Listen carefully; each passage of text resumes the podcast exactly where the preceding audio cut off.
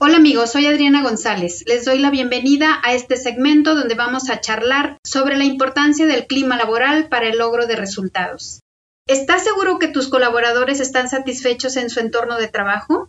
El clima laboral se refiere a las características del medio ambiente de trabajo donde se desarrollan las personas. Es necesario conocer su percepción sobre los aspectos físicos, humanos y medioambientales que lo rodean. Una técnica sugerida es la aplicación de cuestionarios. Obtenidos los resultados, es relevante integrar un equipo multidisciplinario con los líderes de las áreas para el análisis y definición de las acciones de mejora a realizar orientadas al logro de resultados.